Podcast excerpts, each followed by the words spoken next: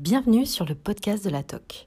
Aujourd'hui, Alexis Valois est parti à la rencontre du chef pâtissier Nicolas Berger, qui est devenu torréfacteur de cacao et chocolatier. Il est situé en Île-de-France et il a créé sa propre unité de transformation des fèves en pistoles de chocolat aux goûts originaux. C'est parti.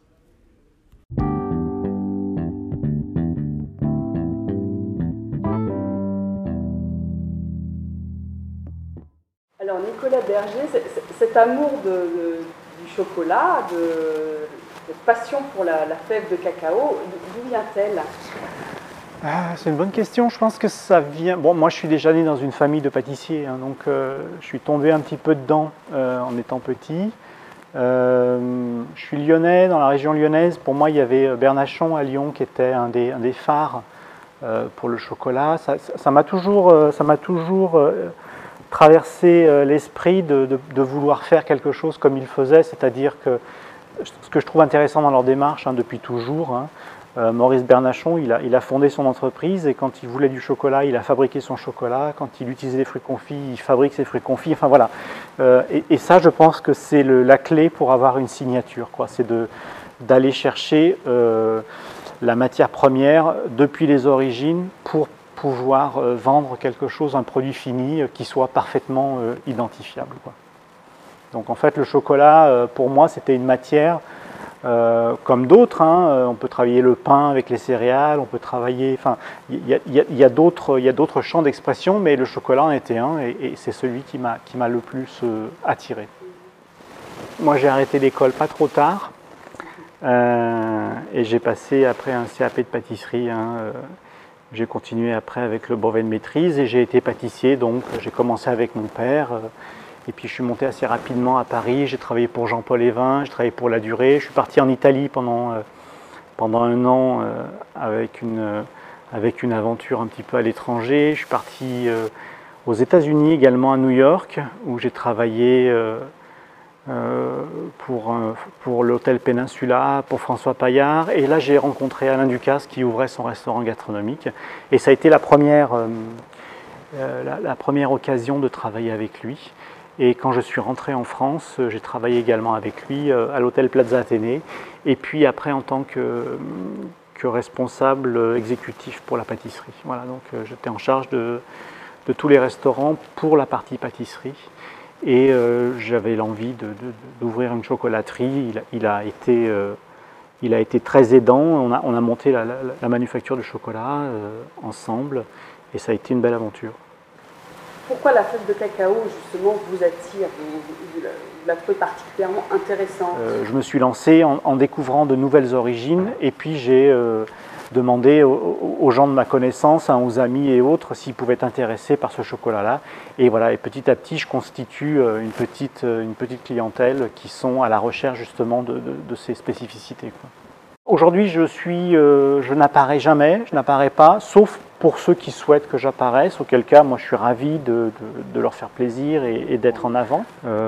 J'ai choisi les fèves, bien sûr, pour leur qualité organoleptique, et puis aussi, ça a été des rencontres avec les gens euh, euh, que j'ai pu euh, trouver sur, le chemin des fèves. Donc j'ai fait des rencontres, je ne pensais jamais utiliser les fèves du Venezuela parce que c'est un pays assez difficile. Et, moi j'ai besoin d'avoir une certaine pérennité pour, pouvoir, pour pouvoir travailler et être sûr que mes fèves vont arriver en temps et en heure. Et en fait j'ai rencontré une personne qui était qui est marié, un garçon qui est marié avec une vénézuélienne, et ça fait qu'il passe sa vie entre la France et le Venezuela, et il sait exactement euh, où se trouvent les plantations, euh, la qualité, etc. Quoi. Donc euh, voilà, il s'est passé la même chose pour l'Indonésie. L'Indonésie, c'est pareil, c'est souvent, comme c'est pas une grande démocratie, c'est souvent des, des plantations d'État. Euh, et j'ai trouvé le même, euh, le même type de, de, particularité, c'est-à-dire euh, un garçon qui est marié avec une indonésienne et qui va sur place et qui vraiment, lui, est capable de sourcer le, le cacao d'île en île et qui est capable de me fournir une particularité sur une île, une autre sur une autre. Donc voilà, ça c'est vraiment, euh, c'est des rencontres qui sont vraiment euh, importantes et intéressantes. Est-ce que vous avez eu l'occasion d'aller sur place? Oui, oui, j'ai eu l'occasion d'aller sur place. Alors je ne suis pas allé dans toutes les destinations que j'utilise, euh, mais je suis, je suis allé dans certaines. je suis allé en République dominicaine, je suis allé au Brésil. ça m'a permis de comprendre ce qu'ils faisaient, comment ils vivaient, comment on en vit des fèves de cacao, comment était la culture. C'est jamais monoculture, hein, c'est toujours c'est toujours des cultures euh, qui sont, euh, c'est toujours un ensemble de cultures. Il faut de la chaleur, il faut aussi de l'ombre pour le cacao. Donc, euh, voilà, c'est souvent, c'est souvent très intéressant de rencontrer justement les gens qui, qui sont au début de cette, de cette, cette chaîne. c'est important aussi de s'assurer qu'ils maîtrisent parfaitement leur travail de, fermentation et qu'ils ont l'infrastructure aussi nécessaire pour pouvoir faire un séchage parfait. Voilà qu'il n'y ait pas d'aide avec des séchoirs euh, à base de, diesel ou autre. Quoi. Voilà, que c'est fait vraiment à l'air, euh, libre. Et, euh, donc, les personnes, les intermédiaires avec qui je travaille, c'est eux qui principalement voyagent. Donc, sont des intermédiaires, mais ce sont aussi des gens maintenant que je connais bien, avec qui on a une relation particulière. Et ça permet bien sûr qu'ils vont sur place, bien sûr qu'ils vont sélectionner, mais ils ramènent les fèves, ils, voient les gens sur place, ils voient les infrastructures, ils notent, ils, notent voir s'ils ont euh, tout ce qu'il faut pour pouvoir euh, maîtriser euh, le travail post-récolte. Hein. et ensuite, on ramène les échantillons en Europe, on fait les échantillons, on fait les, analyses au niveau des, métaux lourds et des pesticides pour être sûr que tout est parfait, tout est propre. Et une fois qu'on a, euh, qu'on a toutes ces informations, eh bien, on peut choisir ce qu'on va utiliser ou pas. Donc là, la sélection, finalement, vous la faites avec les fèves entre les mains On sélectionne les fèves, oui, bien sûr, avec les fèves séchées et qu'on va faire torréfier, enfin qu'on va torréfier. C'est ça qui finalement va donner euh, l'intérêt, euh, c'est ça qui est la décision finale. Quoi. Est-ce que vous leur donnez des consignes particulières de fermentation?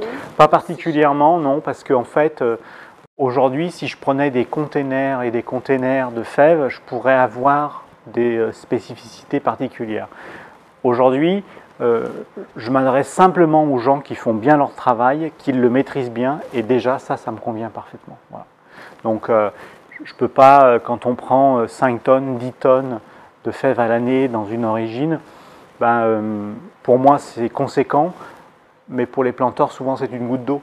Donc avoir des, euh, avoir des exigences particulières pour ça, je ne suis pas sûr que ça soit suffisamment, euh, que j'ai une, une, capacité d'achat suffisante pour pouvoir avoir un peu d'écoute vraiment. Même si, même si euh, on commence à nouer des liens avec certains planteurs, avec certaines coopératives, mais bon, ça fait qu'un an et demi qu'on a démarré, donc on est encore tout jeune et tout nouveau dans le, dans le, dans, cette, euh, dans ce sujet. Quoi. Voilà, donc là les fèves, euh, je stocke ben, au minimum, hein. je fais venir au fur et à mesure de mes besoins et quand ça vient, c'est transformé et ça repart. Euh, je, stocke vraiment, voilà, quand je tape dans le stock d'Anvers, eh ben, bien sûr je vais faire venir un peu plus de fèves qui vont être, je vais faire venir toutes les fèves qui sont stockées à Anvers pour minimiser les transports. Mais, euh, mais voilà, je, fais venir pour une semaine, pour deux semaines, pour trois semaines maximum. Ah, euh, il y a trois étapes euh, qui donnent vraiment le goût du chocolat. C'est, enfin quatre presque. il y a sélection de la fève, hein, bien sûr. Mais il y a la... Ça, c'est la poubelle. il, y a la, il y a la fermentation. Donc la fermentation, elle est primordiale. Être sûr que c'est bien fait. C'est-à-dire que quand euh, dans les pays d'origine ils ouvrent les cabosses, les fèves sont recouvertes d'une pulpe blanche. Euh, cette pulpe blanche est extrêmement sucrée. Donc ils vont mettre ces fèves dans des, euh, dans des grandes caisses en bois et cette pulpe blanche va commencer à être dégradée. Le sucre de la pulpe va être dégradé et assez rapidement il va être transformé en alcool. Donc ça c'est la première fermentation. Euh, mais cette première fermentation, elle est intéressante, mais elle est un peu périphérique, c'est-à-dire qu'elle va atteindre plutôt le tour, le contour de la fève, mais pas forcément rentrer à l'intérieur. il y a une deuxième fermentation après qui va se passer, c'est une fermentation acétique, donc cet alcool va se transformer en vinaigre. Donc cette fermentation-là est assez intéressante parce qu'elle va vraiment pénétrer au cœur de la fève, et c'est ça qui va vraiment développer les arômes et qui va donner la typicité du chocolat.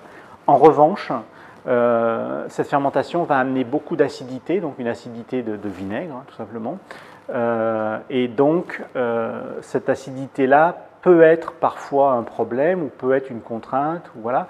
Donc on va souvent en retirer tout ou partie pendant le processus de fabrication du chocolat.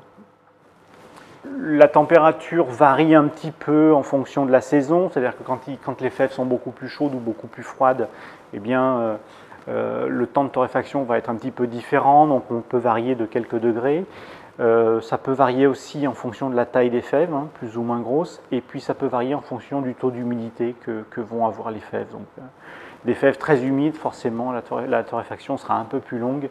Des fèves très sèches, on va restreindre le temps de torréfaction parce qu'elles risquent de se casser à l'intérieur du tambour et d'avoir des petits morceaux qui vont, qui vont brûler. C'est un travail d'attention, c'est-à-dire que vraiment, il faut être là, il faut goûter parce que déjà euh, la première torréfaction et la cinquième, c'est pas le même temps. Donc euh, il faut être devant la machine, il faut goûter, il faut être réactif, euh, il faut être attentif à ce qu'on fait. Et quand je vois tous les, les to bar qui se montent, moi je trouve ça, voilà, ça amène, ça amène un intérêt sur un produit. Enfin, moi je trouve ça très bien. C'est-à-dire que les gens se disent ah mais tiens, finalement le chocolat, ça peut avoir aussi, ça peut être acide, ça peut avoir un peu d'astringence, ça peut avoir ça, ça peut avoir euh, ces notes-là. Bon, c'est un peu. Euh, alors, toute, raison gardée, c'est un peu comme le vin, quoi, hein, où il y a. Euh, malgré tout, on peut parler de terroir puisqu'il y a une fermentation. Donc, s'il n'y avait pas de fermentation, le terroir serait que, j'ai envie de dire, anodin, quoi. Mais là, avec une fermentation qui va utiliser finalement la, flore euh, et la diversité euh, de la faune autour, puisque dans la fermentation rentre tout en fait. Hein. Euh, oui, finalement, on n'est pas très loin de ce qui se passe dans la fermentation du vin. Ça va ramener, effectivement, ça, peut ramener, donc on a des cacaos qui vont être beaucoup plus acides, on, a des cacaos qui peuvent avoir des goûts un peu tourbé, on va avoir des cacaos qui peuvent avoir des goûts un peu d'humus pratiquement. Quoi. Alors ça c'est des choses, c'est des niches, hein, c'est des choses assez particulières, il faut avoir, euh, euh, avoir l'explication qui va avec quand on vend ce genre de chocolat, hein. c'est particulier. Surtout qu'aujourd'hui, pendant très longtemps on a eu des, chocolats qui étaient euh, plutôt très industrialisés, avec des goûts qui devaient être lissés et très, bah, très simples finalement, très faciles d'accès. quoi. Euh, avec de la vanille, euh, avec pas mal de sucre. Et donc, euh, on avait, c'était ça le chocolat. En fait, ça peut être beaucoup de choses d'autres, beaucoup de choses intéressantes également. Quoi. Mais il faut avoir aussi la curiosité de vouloir découvrir ce qu'il y a derrière. toutes les, toute la gamme, donc toutes les origines sont faites en chocolat noir 65%, donc du sucre, des fèves de cacao et c'est tout. je rajoute un peu de lécithine parce que moi techniquement j'ai besoin, si j'ai un client qui va garder du chocolat dans une étuve pendant un jour, deux jours, trois jours, une semaine, qu'il n'y ait pas de décantation trop forte qui se fasse. Donc la lécithine permet de, de, bloquer ça. J'en mets 0,2%, euh, hein, ce n'est pas, pas, le sujet. Euh, mais si j'étais à mon compte, j'en mettrais pas. Enfin, si je disais que pour moi, j'en mettrais pas.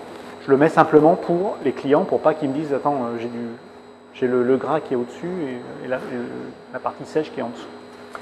Euh, donc je fais du 65% sans rajout de beurre de cacao dedans. Donc le beurre de cacao qui est dans ce chocolat, c'est uniquement le beurre qui était déjà dans les fèves. Euh, et ensuite, je fais tous les 100% également, donc les fèves broyées euh, dans toutes les origines. Et pour, beaucoup de gens, je donne un tableau de conversion en leur disant voilà, vous prenez 1 kg de 65, vous mettez 300 g de 100% et vous obtenez votre 72%. Ou si vous souhaitez, vous mettez 150 euh, grammes, vous prenez un kilo, mettez 150 grammes de pâte de cacao, 150 grammes de beurre de cacao et vous obtenez un 72 également, mais à votre goût. Donc vous ajustez les choses en fonction du pourcentage que vous aimez et du taux de beurre de cacao que vous pensez être le plus adapté à votre goût. Donc ça, ça, ça, ça a plutôt plu, ça a plutôt marché parce que j'offrais la possibilité de personnaliser et de s'approprier le pourcentage, le goût, la finalité du chocolat. Après, on est dans un métier où il y a aussi beaucoup de choses qui ont été rationalisées, standardisées, et donc il y en a beaucoup qui m'ont demandé un chocolat qui était tout prêt, qui n'avait plus qu'à euh, pouvoir donner à son apprenti, à son commis, et puis ne pas avoir de soucis de recettes, de plusieurs euh, articles pour finalement en faire qu'un seul. Donc j'ai fait un 75% qui a la fluidité nécessaire pour faire tout ce qui est moulage, tablette et autres, où j'ai un rajout de beurre de cacao qui est de 4%, donc ce qui n'est pas énorme, mais qui permet juste d'avoir la fluidité nécessaire pour euh, épouser toutes les aspérités d'un moule, d'une tablette, de, tout ce qui peut être, de tout ce qui peut être moulage en général. Quels sont vos secrets pour, euh, pour équilibrer l'acidité, l'amertume, l'astringence? Alors moi, je n'essaye pas trop d'équilibrer, c'est-à-dire que euh, oui, bien sûr, un chocolat qui va être très acide, hein, on a euh, typiquement Madagascar, c'est un terroir qui, qui, a toujours beaucoup d'acidité, on a également Vietnam qui a beaucoup d'acidité, donc Bien sûr qu'en termes de torréfaction, on va pousser la torréfaction jusqu'au maximum de ce que, de ce que l'on peut faire, hein, avant bien sûr qu'on développe trop d'amertume, mais on va évacuer une grosse partie d'acidité à ce moment-là. Et puis au niveau du conchage également, on va avoir un conchage qui va être un peu plus intensif, mais il ne faut pas qu'une fève euh, du, Vietnam ou une fève euh, de Madagascar qui est naturellement euh, chargée en acidité devienne tout d'un coup quelque chose qui soit complètement plat et presque insipide. Donc il faut quand même garder le caractère, la spécificité de chacune de ces, origines. Donc je garde justement une bonne partie de l'acidité euh, il faut juste pouvoir prévenir nos clients pour leur dire attention, cette, euh, euh, cette origine-là, elle va être un peu plus acidulée, cette origine-là, elle est acidulée et en plus elle est très végétale, donc c'est un peu plus sec, celle-ci, elle va être un peu plus ronde, un peu plus terreuse. Enfin voilà, chaque, chaque fève va avoir sa particularité. À partir du moment où c'est expliqué, accepté et qu'on peut le justifier, on peut le comprendre, les choses se passent bien. Combien de, provenances Avec combien de provenances travaillez-vous Aujourd'hui, j'ai huit provenances. Euh, j'en ai peut-être une dixième dans les tuyaux qui devrait arriver bientôt. Euh, j'ai fait des essais là et je goûte tous les jours, tous les deux jours, toutes les, toutes les semaines parce que ça évolue très légèrement en fonction de après, après cristallisation. Donc j'ai besoin de, de, quelques jours avant d'être complètement convaincu. Euh, on a deux provenances pour l'Asie, que sont euh, le Vietnam et l'Indonésie, deux provenances pour l'Afrique, c'est le Sao Tomé et Madagascar. On a, cinq provenances maintenant euh, en Amérique, on en a deux dans les Caraïbes, la République dominicaine et Cuba, et ensuite l'Amérique du Sud, c'est le Venezuela, l'Équateur et le Pérou. Et en attente, on a la Colombie. Pareil, la Colombie, un garçon qui est marié avec une Colombienne et qui travaille, euh, à l'économie locale et qui est, un garçon qui est, très dévoué à, tout ça et qui connaît bien le terroir, euh, qui fait attention, à, qui fait attention à, ce qui est fait. Et donc c'est intéressant d'avoir ce genre de partenariat également. Mais lui, il débute aussi, donc il faut aussi l'aider. Donc euh, toute cette chaîne est assez fragile. Quoi, donc, Est-ce que vous continuez à pâtisser vos chocolats ah, je fais un peu de pâtisserie euh, au chocolat, mais à la maison, pour mes filles et mon fils. Voilà. Mais ça s'arrête là.